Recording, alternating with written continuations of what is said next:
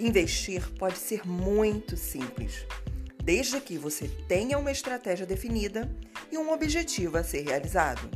Aqui, no Rico do Zero, toda semana eu trago um estudo de caso com uma estratégia de investimentos focada na realização de um projeto específico.